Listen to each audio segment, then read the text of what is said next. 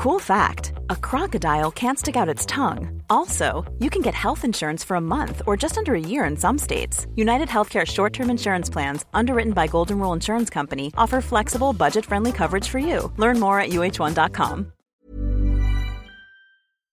Heraldo Radio. El dedo en la llaga. Había una vez un mundo que nadie creía. Un país de historias inexplicables. Una nación con personajes asombrosos. Santo Tomás tenía razón. Hay que ver para creer. El México increíble, las verdades que duelen, la voz de los que callan, el dedo en la llaga. Infórmate, diviértete, enójate y vuelve a empezar. El Heraldo Radio presenta El Dedo en la Llaga con Adriana Delgado.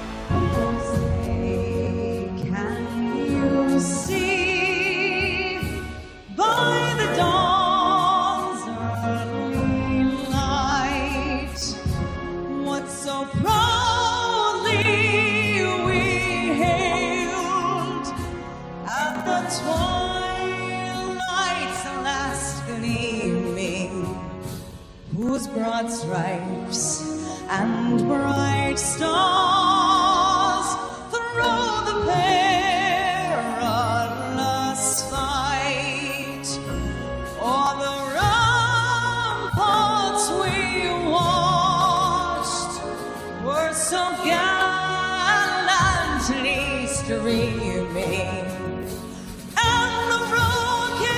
dedo en la llaga de este miércoles 20 de enero del 2021 y está usted escuchando a Lady Gaga cantando es el himno de Estados Unidos en Asunción de yo en la Asunción de John Biden el día de hoy.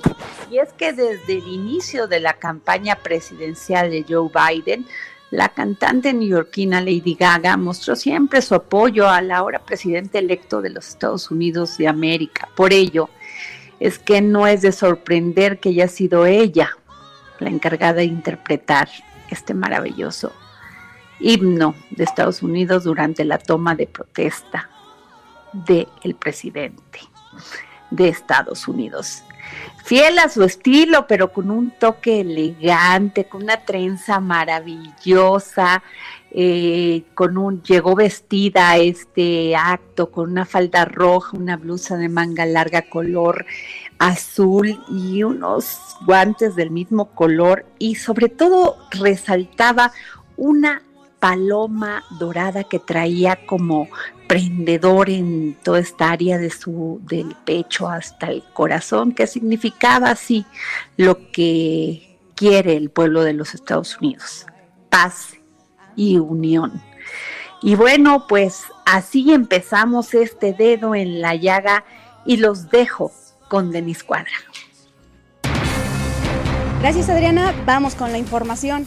Esta mañana tomó posesión como presidente de los Estados Unidos Joe Biden con un discurso en el que hizo un llamado a la unidad y envió un mensaje más allá de las fronteras, a reparar alianzas y construir un mejor mundo. Mostró también a su país como un socio confiable y fuerte a favor de la paz y la seguridad, sin embargo, en el tintero existen temas que podrían confrontar la relación México-Estados Unidos y para hablar acerca de este tema nos dimos a la tarea de ir a pedir la opinión de algunos eh, partidos políticos aquí en México. Vamos a escuchar lo que nos comentó Vanessa Rubio del PRI, ex subsecretaria de Relaciones Exteriores. Y la relación México-Estados Unidos va a ser una relación muy compleja, muy intensa y muy amplia, siempre lo es, pero eh, va a tener temas muy álgidos en la parte eh, ambiental, en la parte comercial, en la parte de derechos humanos, libertad de expresión, frontera, migración, seguridad, y, y, pinta para, para ser un año complejo este 2021 en la relación bilateral y sobre todo regresa mucha institucionalidad eh, en el gobierno de Estados Unidos. Eh, es una agenda compleja eh, en donde todos los temas están adentro y amplia, pero, pero sí es bien importante que cada uno de los temas, cada una de las de los irritantes a veces sean tratados de manera individual. Por parte del PRD tenemos a la diputada Verónica Beatriz Juárez Piña, ella es integrante de las comisiones de Relaciones Exteriores y Asuntos Migratorios, quien hace de alguna manera un llamado al Congreso mexicano a recuperar la soberanía y rectificar la política exterior. Vamos a escucharla. Sin duda que el triunfo de Joe Biden representa una oportunidad para replantear la agenda bilateral entre México y Estados Unidos. Eh, creo que el gobierno mexicano debe de romper con todas las imposiciones que, se tuvo por parte de Donald Trump y, estas imposiciones que amplió la dependencia económica de México y que implicó violaciones a los derechos eh, humanos de las y los migrantes al grado de que nuestro país en los hechos se colocó como patio trasero de Estados Unidos, ¿no? Y en este sentido me parece también que el Congreso de la Unión, nuestro Congreso de la Unión, desde aquí debemos de insistir al gobierno mexicano a que recupere su soberanía y rectifique la política exterior este y, poder construir una agenda bilateral que sea benéfica para ambos países que sea respetuosa de los derechos humanos, en particular de las y los migrantes. Y en voz de Acción Nacional tenemos a la senadora Gina Andrea Cruz, Cruz. Ella es presidenta de la Comisión de Relaciones Exteriores América del Norte. Vamos a escucharla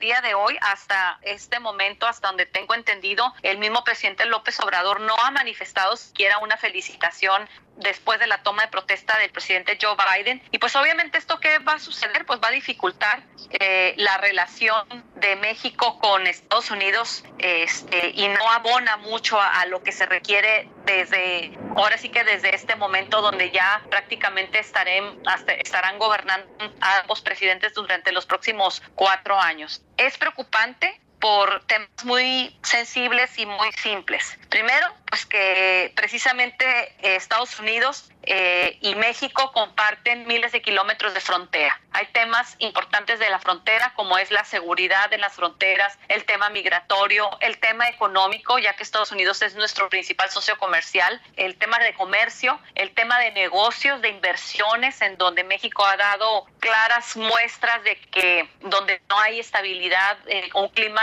importante para la inversión extranjera, eh, también hay un tema que nos preocupa mucho con la llegada del presidente Joe Biden, donde precisamente el tema energético para el nuevo presidente de los Estados Unidos es muy importante y en donde prácticamente México pues estamos ya, desde ya, contraviniendo los acuerdos precisamente del Tratado de Comercio. Hay otro tema en donde creemos que ahora sí que choque de trenes, que es como es por ejemplo el tema del medio ambiente, y hasta aquí la información y este posicionamiento que nos dan eh, Acción Nacional, el partido del PRI y del PRD.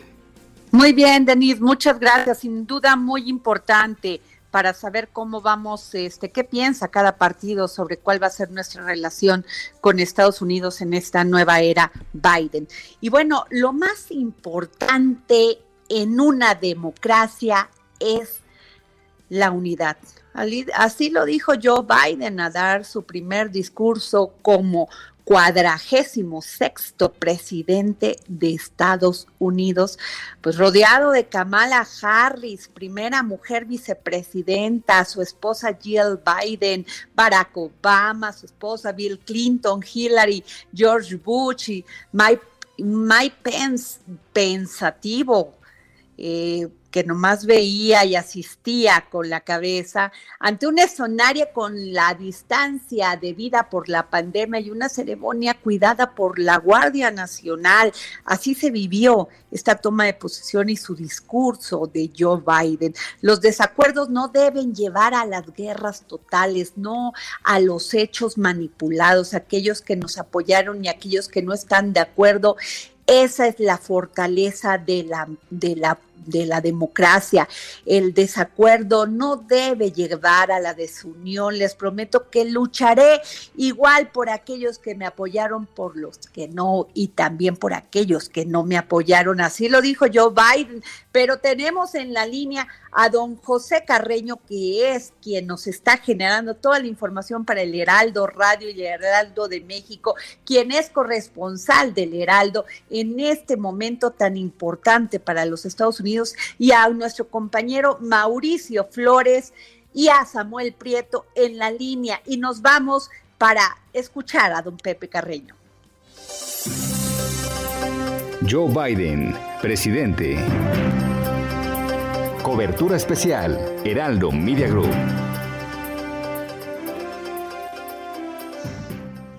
Don Pepe Carreño. Adriana, qué gusto, ¿cómo está usted? Buenas, buenas tardes para usted. Buenas Gracias, don Pepe. ¿Ya estás ahí, Mauricio? Ah, sí, aquí estoy. Saludos, don Pepe. ¿Y Samuel. Adriana. Mauricio. Acá andamos. Buenas tardes. Ah, muy buenas tardes. Samuel, pues, don Pepe, cuéntenos usted, porque el discurso del presidente de los Estados Unidos, Joe Biden, este, fue en función de unir al pueblo de Estados Unidos. Ciertamente, mire, mire aquí hay una cosa bien importante, tremendamente importante. Es decir, el vicepresidente, el ex vicepresidente Biden, ex senador Biden, ahora presidente de los Estados Unidos, dice que, o dijo más bien que la unidad es el camino a seguir para enfrentar la pandemia de coronavirus de COVID-19, para restaurar la economía, para enfrentar los efectos del cambio climático, para brindar justicia racial, que es un reclamo muy importante y que dijo eres impostergable, y para reparar las divisiones que, que de hecho se pusieron de relieve durante el gobierno de Donald Trump. Es, ah, el discurso de Biden fue mucho en términos de convocar a los estadounidenses a, a, trabajar juntos por, por fines concretos y a señalar, ¿saben qué? la unidad es lo, necesario, es decir, no es, no es necesario que crean en mí, tienen que creer en el país, literalmente, tienen que buscar, ah, tenemos que buscar los puntos de contacto, los puntos de unión, y el desacuerdo no tiene por qué ser mortal, tiene que ser, como dijo él, hay que poner fin a la guerra incivil, al conflicto de incivilidad que hay en, que, hay en este país. Ah, si me permites hacer una pequeña disquisición, Adri, Aquí el, punto estaría eh, bien, representado por el día. Por un lado, tienes un presidente Trump que salió a las 8.50 de la mañana de Washington, luego de una ceremonia que él mismo se hizo literalmente, que él mismo ordenó para su salida. llegó salió de la Casa Blanca en helicóptero, llegó a la base aérea de Andrews entre descargas de una, una descarga de honor de una, de una batería del ejército salió en el Air Force Number One, dio un discurso en el que dijo regresaré literalmente y se fue. No estuvo, no recibió en ningún momento a su adversario, nunca reconoció la victoria de, de, Biden y simplemente prácticamente amenazó a los republicanos a que él va a ser una presencia constante en la vida política de los Estados Unidos, muy al margen de lo que ocurra más en, eh, en su juicio de impugnación en el juicio el segundo juicio de impugnación que está pendiente eh, de, realizarse en las próximas semanas.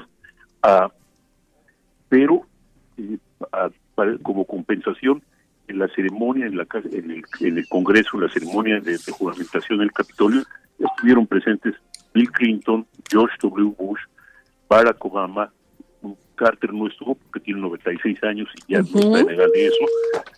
Estuvo uh, estuvo Dan Quayle, que fue vicepresidente republicano con, con George W. Bush, y de paso estuvo, estuvo, estuvieron todos los jerarcas de los republicanos en el Congreso. Es una, fue una muestra, si no de unidad, sí de, de comunidad, valga la expresión, o de cortesía importantes. El, uh, y fue también, ahora aquí quizá lo más interesante, para mí una de las cosas más interesantes es que fue todo esto fue virtual, hubo 1.600 invitados en vez de los más de 4.000 habituales, o que se eh, hubo en otras ocasiones, en vez de multitudes en el Parque Central de, de, Washington, del Mall, o a lo largo de la Avenida Pensilvania, pues hubo simplemente hileras de agentes de seguridad y de soldados a los lados, sin gente, sin personas, a cambio de eso hubo cientos, de, decenas de miles de banderas, 145 mil banderas plantadas en el Parque Central y literalmente, pues ah, fue todo virtual. Ha sido todo una expresión virtual, una una fiesta virtual, un desfile sin gente y sin embargo una fiesta democrática. Mauricio, este, ¿quieres hacer una pregunta a don Pepe o comentar algo, por favor? Bueno, pues mira, la verdad es en que yo creo que todos coincidimos en cuando vimos despegar el helicóptero con el señor Donald Trump y Melania, pues fue ver como el final de una película así de estas de Netflix, de mucha emoción, cuando ya los los alienígenas son derrotados y se regresan a un rancho lejano allá en Palenque, ¿no? Que tiene un nombre, claro. quería, pues, digo, en inglés se llamaría eh, Focus Yourself, ¿no? Más o menos. Este, Qué Entonces, ahora, la cuestión es que las bases del trompismo están, y eso era lo que yo le quería preguntar a don Pepe, las bases del trompismo siguen vivas y no sé por dónde va a empezar el gobierno de Biden para resanar mucho de la confrontación política, pero también del deterioro económico que hay que aceptarlo, la globalización le trajo a los propios ciudadanos estadounidenses. Que, es por dónde avanzar. Son dos puntos muy, muy complicados, muy, muy, muy, muy, fuertes. Por un lado, pues ciertamente eh, Biden no tiene más opción que pedirle a los a, los trumpistas que lo escuchen, que le hagan caso y que lo dejen moverse para tratar de producir lo que les lo que les está prometiendo. La realidad también es que uh, el 60 o el 70% de los republicanos, de, según la encuesta a la que se quiera hacer caso, están de acuerdo con Trump en que Biden sería un presidente elegido de manera ilegítima, pero la pero la verdad sea dicha, pues no hay no hay la legitimidad felizmente no se la dieron ellos, pues están de alguna manera convencidos o de lo de lo que les dijo Trump en su momento y lo que le dijeron los ah, los, digamos los abogados de Trump pero uh, siguen siendo un poder tanto que ahora Trump hay hay quien habla que Trump está uh, explorando la posibilidad de crear un partido propio ¿Dónde he escuchado esto antes? ¿Dónde lo he visto? ¿Dónde antes, don Pepe? No sé por qué, como tengo un déjà vu, tengo un déjà vu al respecto. detalles, detalles, menos detalles. ¿Verdad? Samuel. Eh, ¿Qué tal? Bueno, sí, eh, además eh, de la cuestión de la unidad dentro de Estados Unidos, también el presidente Biden estuvo hablando mucho en su discurso sobre recuperar los lazos de Estados Unidos con el mundo, ¿no? y, y, básicamente habló incluso de, de, frases como poner el ejemplo de la fuerza, pero también la fuerza del ejemplo, ¿no? Y habló sobre el, bueno, se ha hablado sobre el regreso de Estados Unidos a los acuerdos de París, a negociar un nuevo acuerdo con Irán, etcétera se deja de construir el muro en, el sur de la frontera estadounidense y en este momento ya la página de internet de la Casa Blanca ya tiene de nuevo un apartado en español, mismo que durante cuatro años de la presidencia de Trump no estuvo así, pero eh, ¿Hasta qué punto eso es forma, este, eh, eh, don Pepe? ¿Y hasta qué punto nosotros como país, como vecino del sur, como uno de los principales aliados comerciales, tendríamos que estar pendientes de la dureza de ciertas decisiones que, tome el presidente Biden con respecto a México? Mire, ese es, e, e, es, un punto bien importante porque mal que bien hay que decir que, la, que, México y los Estados Unidos desarrollaron por varios años o por un par de décadas una literalmente una integración económica y social. Eh, a, creer o no, tenemos 30 millones, 35 millones de mexicanos, o México-estadounidenses, mejor dicho, más 10 o 11 millones de mexicanos que viven legal e ilegalmente en los Estados Unidos. y, y, cientos de miles, para no decir dos o tres millones de estadounidenses que viven en México.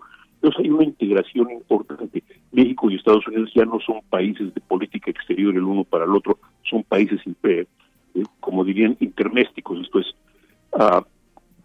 de decisiones internacionales con un enorme impacto doméstico. O sea que, si alguna medida en México, eh, lo, que ocurre en México tiene impacto en Estados Unidos, y evidentemente lo que hace Estados Unidos va a tener impacto sobre nosotros. Y lo que beneficia a Estados Unidos nos va a beneficiar a nosotros, aunque sea de refilón. Así es, totalmente de acuerdo con los acuerdos los acuerdos que están ahí eh, al, lado y, y, los que han producido ciertos desacuerdos, ciertos roces, eh, que son temas como medio ambiente, temas como el, uso de energías limpias, los acuerdos de seguridad, los temas del uso de agua en la frontera, eh, temas de sanidad, pues son cuestiones que son casi internas para los Estados Unidos, porque, pues mira, perdón por ponerlo de esta forma, eh, una familia que una de las muchas de las muchas familias binacionales que hay entre en la frontera México Estados Unidos son o pueden ser portadoras de, de bichos de una a la otra indistintamente. Eh, las, ah, el impacto de una familia los problemas de una familia en Chicago pueden ser resentidos en Puebla y los impactos y los problemas de una familia de en Guerrero o en Chihuahua pueden ser resentidos en Nueva York o, en Texas así que eh, sí sí hay un ah, hay un impacto enorme eh, no necesariamente positivo todo, pero tampoco obligatoriamente negativo. Ahora, don Pepe, eh, la ceremonia se veía, pues, este, obviamente con esta debida distancia por la pandemia, pero sin embargo el tinte que no habíamos visto era el tema de una Guardia Nacional, la expectativa eh, rodeando todo este Capitolio. Bueno, es que eh, ese es quizás eh, lo, más eh, lo más distintivo de esta ocasión. Acuérdese, acuérdese que este mismo edificio hace dos semanas, hace justamente dos semanas, el 6 de, enero, era había sido tomado, por decirlo de esa manera, asaltado, más correctamente, por, ah, por, por una turba de personas a las que, que fue suscitada, que fue excitada por discursos de, Trump y otras personas frente a la Casa Blanca. Ah, y de hecho, por lo que se por lo que se nos dice, había todavía eh, Biden pasó frente a una ventana rota durante esos discursos, durante esos disturbios. Y eso, en la combinación de amenazas a la seguridad de Biden, más eh, la, la pandemia, obligaron a una presencia enorme no solo de de, la Guardia Nacional, sino a crear lo que algunos llaman como la zona verde, como la, una zona verde como la de la zona de seguridad que, que hubo en Bagdad que hay en Bagdad para la seguridad de la gente. Este, nos, no, tenemos tres minutos o dos minutos y medio. Eh, me gustaría, Samuel, tus conclusiones, por favor. Eh, pues básicamente estamos, eh, yo creo que sí, sin, sin temor a equivocarnos, abriendo una nueva era, pero es una nueva era que trae retos, que no necesariamente va a ser tan, tan tan eh, fácil como se ve en la forma, eh, como en el fondo, y eso es exactamente donde tenemos que ocuparnos, ¿no? Ahora como naciones tenemos una nueva oportunidad y tal vez es tiempo de revisar la política exterior mexicana. Mauricio, los retos que tiene esta relación, que va a pues tener esta relación México no pelearnos, no, no pelearnos con un antiyanquismo trasnochado, me queda muy claro que en esta relación tan interdependiente si les ponemos un arancel o ellos nos lo ponen a nosotros en la relación comercial, todos vamos a salir perjudicados. Pero también un elemento clave, los programas de reactivación económica que va a anunciar Biden mañana, estamos hablando de casi dos billones de dólares a la economía, pues van a derramar, eh, pues ahora sí que de rebote van a llegar a nuestro país, lo cual, bueno, a final de cuentas nos sigue mostrando qué frágil y qué pequeña es nuestra economía y cómo nos debemos de vincular con la más grande del mundo. Don Pepe, pues díganos lo, la misma pregunta. ¿Cómo ve usted este, que va a ser la relación entre México y Estados Unidos?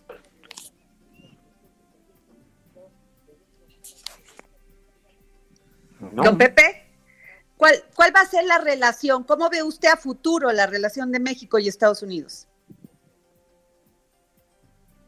Creo que se nos fue don Pepe, no lo tenemos en la línea. ¿Estás ahí, Mauricio? Sí, aquí estoy, aquí estoy, sí. A ver, y, Samuel. Acá andamos. Bueno, pues yo pues, agregaría, yo agregaría que lo que tenemos que hacer es entender que somos una sola región, que el mundo se está desglobalizando y se están formando bloques económicos. Es el mundo que nos tocó y tenemos que hacerlo la, de la mejor manera posible y lo más rápido posible también. Bueno, pues nos vamos, nos vamos a un corte, este, Aquí, quédense aquí en el dedo en la llaga.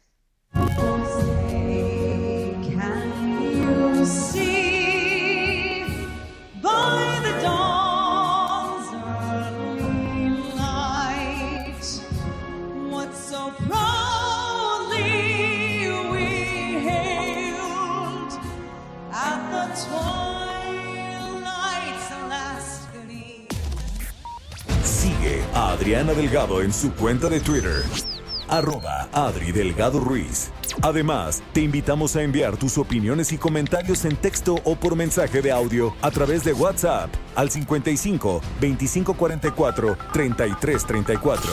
Y si quieres escuchar El Dedo en la Llaga de El Heraldo Radio, en cualquier momento y donde quiera que te encuentres, descarga el podcast disponible en Spotify y iTunes.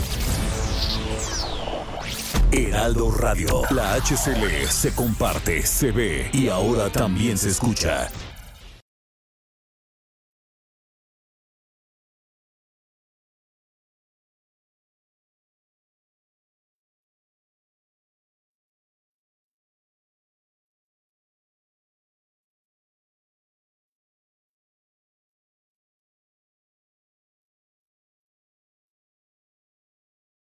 Heraldo Radio. La HCL se comparte, se ve y ahora también se escucha.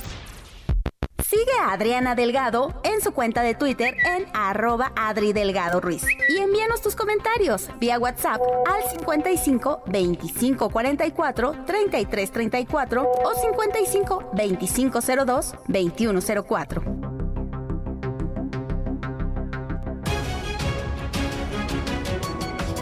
Empezamos aquí al dedo en la llaga y quiero darle las gracias a un invitado de lujo, un hombre que es especialista, en procesos políticos de Estados Unidos, estudió relaciones internacionales en el Instituto Tecnológico Autónomo de México, el ITAM, donde se concentró en estudiar la relación bilateral y los procesos políticos estadounidenses. Posteriormente obtuvo la beca Fulbright García Robles, con la cual realizó la maestría en ciencias políticas con especialización en política de Estados Unidos en la George Washington University. Muy buenas tardes, Carlos Galina. Gracias por tomarnos la llamada. Joe Biden, presidente. Cobertura especial, Heraldo Media Group. Tenemos ya en la línea a Carlos Galina. Muy buenas tardes, Carlos. Hola, Adriana, ¿cómo estás? Oye, tenemos también a Samuel Prieto en la línea. Samuel. ¿Qué tal? Eh, muy buenas tardes, Carlos. Un gusto saludarte. Oye, Carlos, pues tú eres especialista en todos estos temas y la pregunta que yo te haría es, porque es la preocupación que tenemos en este país, ¿cuál va a ser nuestro, nuestra relación con Estados Unidos en la era Joe Biden? Sí, con gusto. Creo que es la pregunta que muchos tenemos en mente y lo que yo creo que tenemos que tomar en cuenta es que va a ser una eh, relación que va a tener mucho mayor atención de Estados Unidos hacia México que lo que hemos tenido hasta este momento. A mí me gusta decir que la política exterior de Donald Trump era un poco con atención dispersa. El presidente veía un tuit sobre Irán y entonces decía hay que hacer algo en Irán y llegaba alguien a la oficina oval y le decía hay que hacer algo de Venezuela y decía hay que hacer algo en Venezuela. Y así iba saltando de tema en tema sin en verdad concretar algo. Y creo que el gobierno mexicano hasta cierto punto se benefició de que si no era migración o el Tratado de Libre Comercio, a la oficina oval no le interesaba mucho lo que estaba pasando en México y creo que eso va a cambiar mucho. Desde el simple hecho de que ayer nos enteramos que la ex embajadora Roberta Jacobson, eh, una diplomática de carrera experta en el tema de México, va a formar parte del Consejo de Seguridad del presidente, nos habla de un gobierno que va a tener el dedo sobre la llaga, como se llama eh, tu programa, lo va a tener sobre el gobierno mexicano. Ajá. Samuel. Eh, y hablando justamente de ese, de ese panorama, ¿cuáles serían los focos rojos? Empezando tal vez por el asunto económico. Eh, Estados Unidos, por ejemplo, eh, creció solamente a una tasa anual de 1% durante la presidencia de Donald Trump. Su economía es 20 veces el tamaño de la nuestra, por supuesto, ¿no? En términos económicos, pero también anda mal este si hubiésemos quitado 2020 de la ecuación, él habría ganado 6.6 millones de empleos, pero como sí sucedió 2020, entonces se perdieron 2.8 millones. ¿Esa circunstancia económica eh, puede eh, pegar en la manera en que se tomen las decisiones económicas con respecto a la relación económica con México? Sin duda, habrá que tomar en cuenta que aunque Trump está fuera de la Casa Blanca, él ya dejó de alguna manera ciertos temas para atacar a los demócratas y atacar a Biden. Y parte de ese tema va a ser esta retórica que tomó antiglobalización y anti ese sentir de que los americanos están siendo explotados eh, por los otros países. Y parte de la agenda de Biden sí incluye un tema que es comprar lo producido en América y lo hecho en América. Y esto sin duda podría afectar a México y creo que también otro tema, otro foco rojo va a ser que los demócratas sí le van a dar prioridad a ver el cumplimiento del TEMEC en los temas eh, laborales, ambientales y de energía, que fue algo que la administración de Trump, con el fin de avanzar muy rápido la aprobación del TEMEC, presionó a los demócratas allá a afirmar que sí se aceptaba. Y creo que ahora los demócratas sí van a tener las herramientas para ver que todas estas cosas se estén aplicando y que se esté haciendo lo que se estableció en el tratado. Claro. oye, Carlos, eh, a ver, Trump siempre se movió por decretos. ¿Estás de acuerdo? Muchos de ellos fueron cuestionados en los tribunales. Eh, Biden como que no, no cree mucho en eso, que esa sea la manera de conducirse, incluso él no quiere entrar en ese, en ese debate con los, con los líderes, tampoco ni con el Poder Judicial, ni con los líderes de los, del otro partido. Entonces, este, tiene, no tiene el Congreso totalmente a su favor. ¿Cómo va a ser esta relación con los republicanos? Yo creo que estos primeros meses va a ser de experimentar y ver el tono de la relación. Em, la ventaja que tiene Biden es que fue por muchísimos años senador, ya estuvo como vicepresidente y entonces llega con esta perspectiva de los dos lados, que fue algo que le costó mucho a Barack Obama en su momento. Eh, fue muy muy muy eh, citado en su momento que a la segunda semana de Obama estar en la presidencia los republicanos le dejaron muy claro que cualquier cosa que iba a que propusiera la Casa Blanca iba a recibir un no de los republicanos y Obama optó por gobernar con órdenes ejecutivas algo que siguió el presidente Trump en su momento y creo que nunca encontró Obama el punto para negociar con el Congreso y creo que esto va a cambiar con Biden. Por un lado, por su experiencia como negociador y por otro, porque también tiene a la misma Kamala, que es pues de esta camada de senadores que está en el Senado y que sabe cómo moverse. Entonces, creo que sí vamos a ver mucha negociación en estos primeros meses y creo que los republicanos van a estar un poco obligados a negociar después de toda esta división que hemos visto estos meses. Oye, y uno de sus puntos muy importantes va a ser el proyecto de la nueva ley de inmigración, no solamente con la relación en función de México, sino que se habla de que eh, va a quitar la restricción de que dio, pues puso Trump a los países musulmanes. ¿Tú qué piensas? Sí, eh, ya se habla de la reforma migratoria, eh, se ha filtrado, ah, bueno, se le entregó a los medios un poco un borrador de lo que va a incluir, se espera que se presente alrededor del 29 de enero y va a contar de tres partes. Una va a ser darle eh, la posibilidad de recibir la legalización o un estatus de ciudadanía a los 11 millones de estadounidenses que ya residen en Estados Unidos sin papeles. Otra va a ser darle el alivio migratorio a los DACA. Esto va a ser de manera inmediata si es que se le autoriza. Y la otra parte va a enfocarse en el desarrollo de Centroamérica, en cancelar el veto a los musulmanes y en reforzar la seguridad, pero de una manera más estratégica. Entonces, por ejemplo, se habla mucho de que Biden quiere implementar centros de refugiados en diferentes países. ¿Para qué? Para que la gente, en lugar de hacer la travesía hasta la frontera y tener que hacer el trámite ahí, lo puedan hacer desde sus países y que ahí mismo se les resuelva si se les va a dar asilo o no. Entonces, creo que es un plan muy ambicioso para el Congreso y que, cabe resaltar, no va a pasar de manera inmediata. Vamos a ver mucho debate en los comités del Senado, pero que sí tiene cosas inteligentes y cosas en las que sí veo, aparte del Partido Republicano, sumándose, más porque están evadiendo los temas controversiales. Samuel. Eh, justamente hablando de este asunto, el Partido Demócrata domina básicamente la Cámara de Representantes, no así el Senado, por lo que bien comentas, eh, salvo por el voto de calidad de la vicepresidenta Harris. Eh, sin embargo, numéricamente se necesitaría el voto a favor de 17 republicanos, ¿no? Porque se supone que se necesitarían tres, dos terceras partes de esa Cámara para poder sacar una, una iniciativa así. Hay 17 republicanos que pudieran estar a favor y hay el oficio político para, para conseguirlos? Hasta el día de hoy no lo hay. Y creo que mucho se definirá también en que veamos estos días cómo se desarrolla el tema del juicio político de Trump.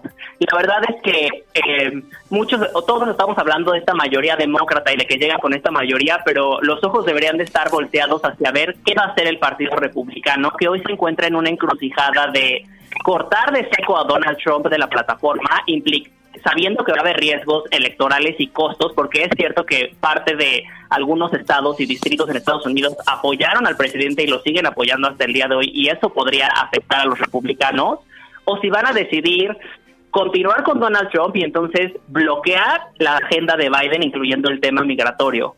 Creo que hoy no cuentan con esos votos y que sí va a necesitar mucho trabajo para conseguirlo pero queda por verse dependiendo de la línea ideológica que adquiere el Partido Republicano en este mes.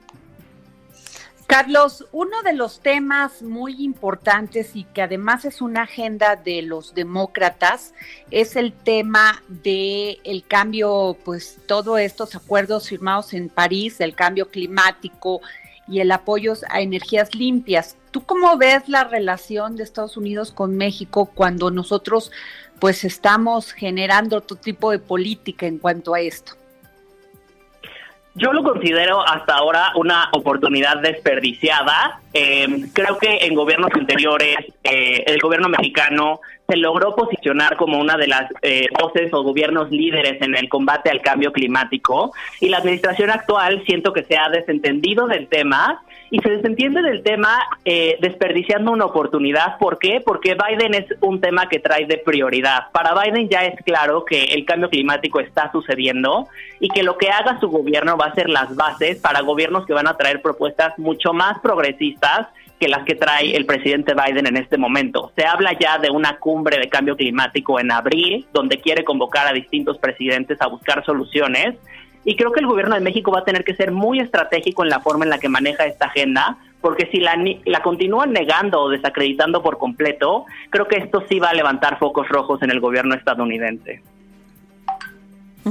Samuel. Y desde esta perspectiva también tenemos el asunto de la política energética mexicana, que de hecho, como bien comentas, está hacia, orientada más bien hacia los combustibles fósiles. Pero más allá de eso, hay por lo menos un mercado de energías limpias que en un inicio podría valer unos 300 mil millones y que no esté, no se está, que no se está eh, utilizando justamente porque están inhibidas las inversiones de la empresa privada. Al igual eh, en el asunto de la importación, por ejemplo, de combustibles, que ya se hizo una regulación mucho más eh, eh, limitante para, para ese respecto.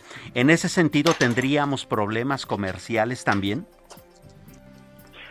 Sí, en el sentido de habrá que ver qué pasa con el tema energético y el tratado de eh, el TEMEC y con toda esta serie de regulaciones ha habido estos días pues un debate yo creo en las esperas mexicanas de qué tanto se podría podría castigar Estados Unidos a México o no y creo que en el caso de que no haya un tipo de cooperación, sí se van a buscar estos mecanismos institucionales para, para presionar. Y creo que también lo que tiene que tomar en cuenta el gobierno mexicano es que esto va a ser un tipo de paquete completo. Creo que el gobierno mexicano tiene la oportunidad para sumarse con Biden y establecer pues una cadena de producción de Norteamérica, que es el sueño de muchos estudiosos de la relación bilateral, pero que sí se podría implementar y creo que la administración de Biden no va a ver con buenos ojos que al gobierno mexicano le interese pues un porcentaje nada más de esa cadena de producción, pero en algunos temas de esos no se van a hablar y ser como selectivos. Yo creo que si el gobierno mexicano quiere cooperar con Estados Unidos, va a tener que ser el carro completo y no los temas que le convienen. Carlos, estamos hablando con Carlos Galina, experto en temas de México, Estados Unidos, eh, profesor en, la Universidad de George Washington. Y Carlos, este, eh, Joe Biden trae eh, dentro también de sus agendas crear millones de empleos sindicalizados y bien remunerados nosotros estamos discutiendo el tema del outsourcing y una de, los, de las condiciones que nos pusieron para, para firmar el TECME fue precisamente que los trabajadores de la industria automotriz, en especial esa industria, tuvieran el mismo salario tanto en México como en Estados Unidos, para que no hubiera, este, que hubiera equidad e igualdad. ¿Tú qué piensas, Carlos? Yo creo que este, si este tema se llega a implementar, va a venir de parte del Congreso. La verdad es que creo que hay que también tomar en cuenta que estos primeros meses en los que podría haber controversias, porque el tema es muy reciente, van a ser meses en los que va a estar de alguna forma desatendido en el sentido de que la prioridad principal para Joe Biden estos primeros meses va a ser controlar el COVID. Entonces, al menos que haya una crisis en verdad muy fuerte, económica, comercial o algún tema de seguridad que eh, lo afecte, la prioridad de Biden va a ser manejar el COVID a nivel interior, controlarlo y ya después ver qué está pasando.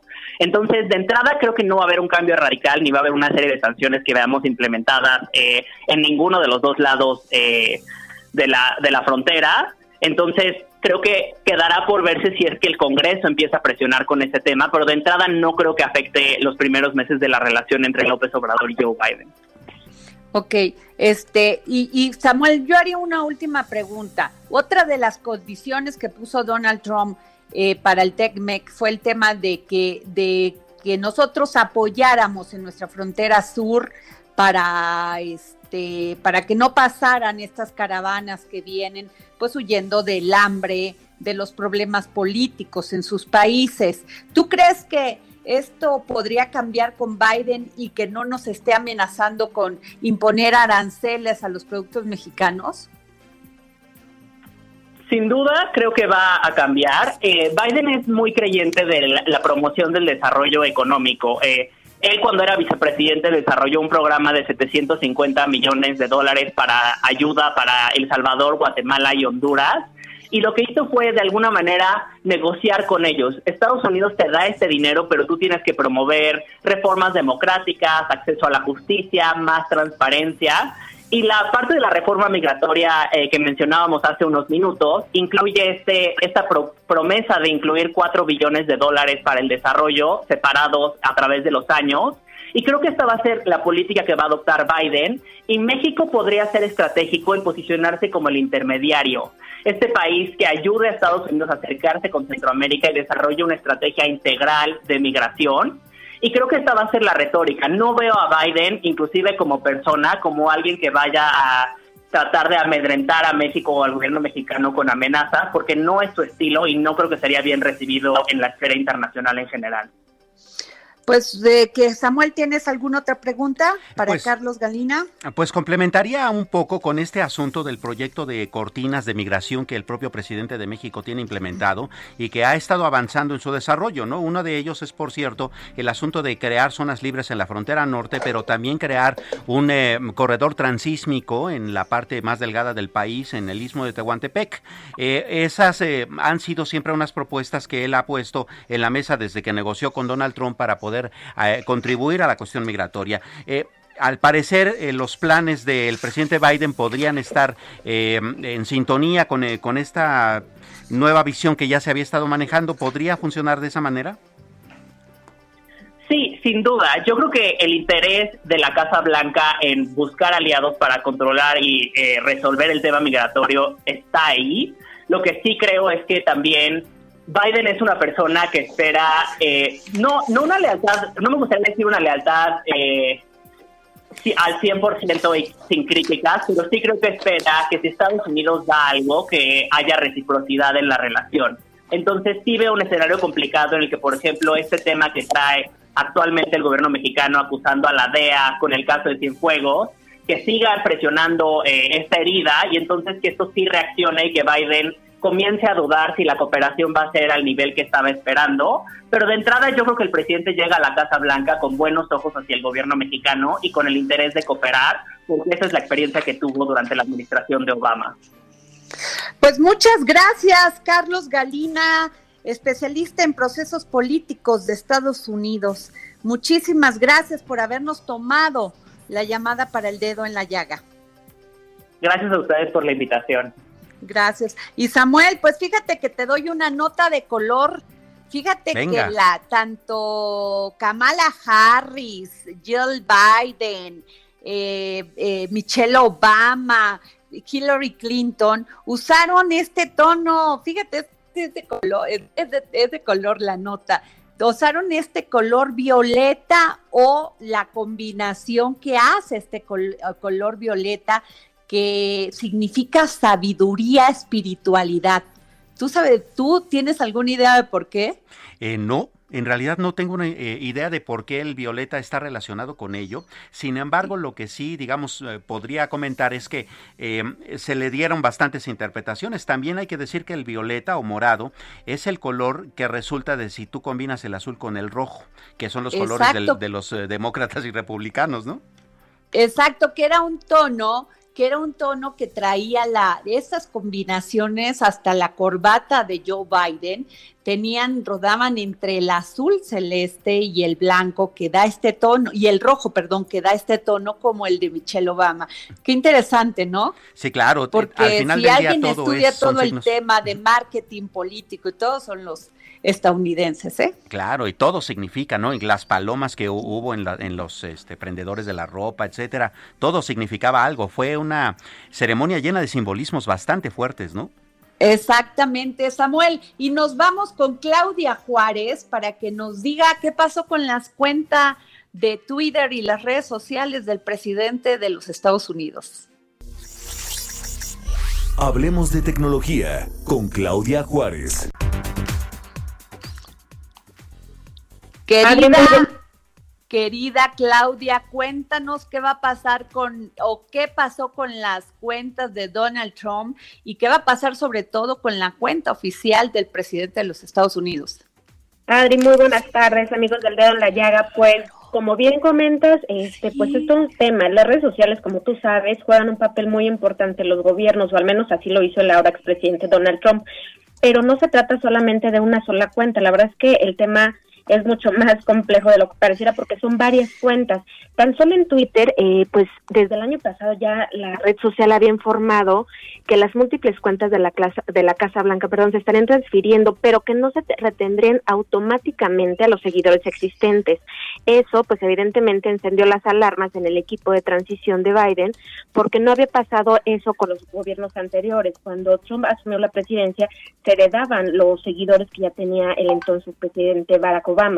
Sin embargo, pues Twitter tomó esa decisión, por lo cual el equipo de transición del ahora presidente Biden, pues, y creó rápidamente las cuentas, cuentas que varían, por ejemplo, en la Casa Blanca tiene su propia cuenta y cuando estaba el presidente Donald Trump era de White House 45, ahora es únicamente White House. Entonces, ellos decidieron que iban a empezar de cero, lo cual, eh, pues para los seguidores de Biden esto implica pues una desventaja.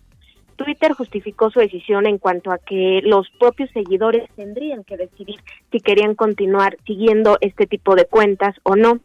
Entonces, pues bueno, desde diciembre pasado se empezó con esta transición y eh, automáticamente si tú entras a las cuentas en, Twitter, pues te, te das cuenta que te dan la opción de seguir o no estas páginas. Entonces, pues eh, Trump tan solo tuvo una ventaja, por ejemplo, en 2017 que heredó al menos 12 millones de, seguidores, de seguidores perdón, del presidente Barack Obama. Entonces, ahorita... Oye, pero... claro. Oye, Samuel, ¿estás ahí?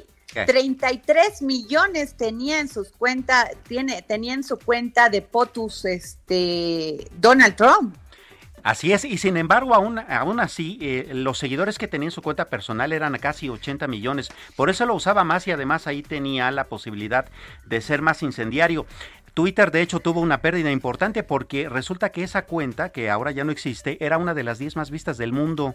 Entonces sí, sí, vamos, tuvo todo un impacto bastante fuerte, ¿no? Claro, Claudia.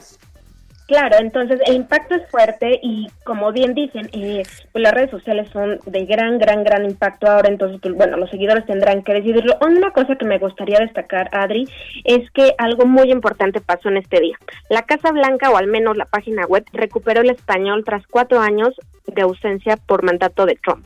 El contenido de la, de la Casa Blanca pues estaba totalmente en inglés, pese a que hay más de 50 millones de personas en Estados Unidos que hablan eh, el, español. Entonces, esto me parece que es un gran es una gran eh, bienvenida para el gobierno porque justamente están retomando eh, el idioma español en la página de eh, la Casa Blanca. Y pues bueno, en Twitter no se transfieren los millones de seguidores, aquí tendrían que empezar, eh, los números empiezan eh, pues bajos, realmente el, presidente Biden no tiene tantos seguidores a pesar de que pues bueno ya ya se había iniciado esta transición y en Facebook e Instagram esto sí se transfiere, se van a duplicar incluso los el número de seguidores, pero con Twitter esto no no será de esta manera. Pues Samuel, tu último comentario del día de hoy. Vaya que esto de las redes es bastante apasionante, ¿no? Es un gobierno totalmente paralelo, aparte, el que hay que considerar porque básicamente es capaz de incendiar al, mundo real. Pues sí, oigan, pues muchas gracias, este Samuel, Claudia Juárez, Samuel Prieto, Claudia Juárez, terminó nuestro programa y sí pusimos el dedo en la llaga. Nos vemos mañana. Muchas gracias.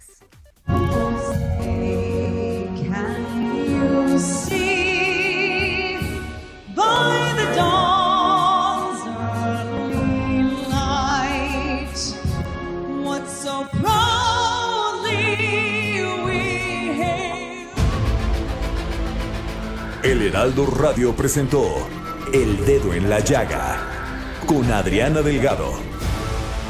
Heraldo Radio, la HCL se comparte, se ve y ahora también se escucha.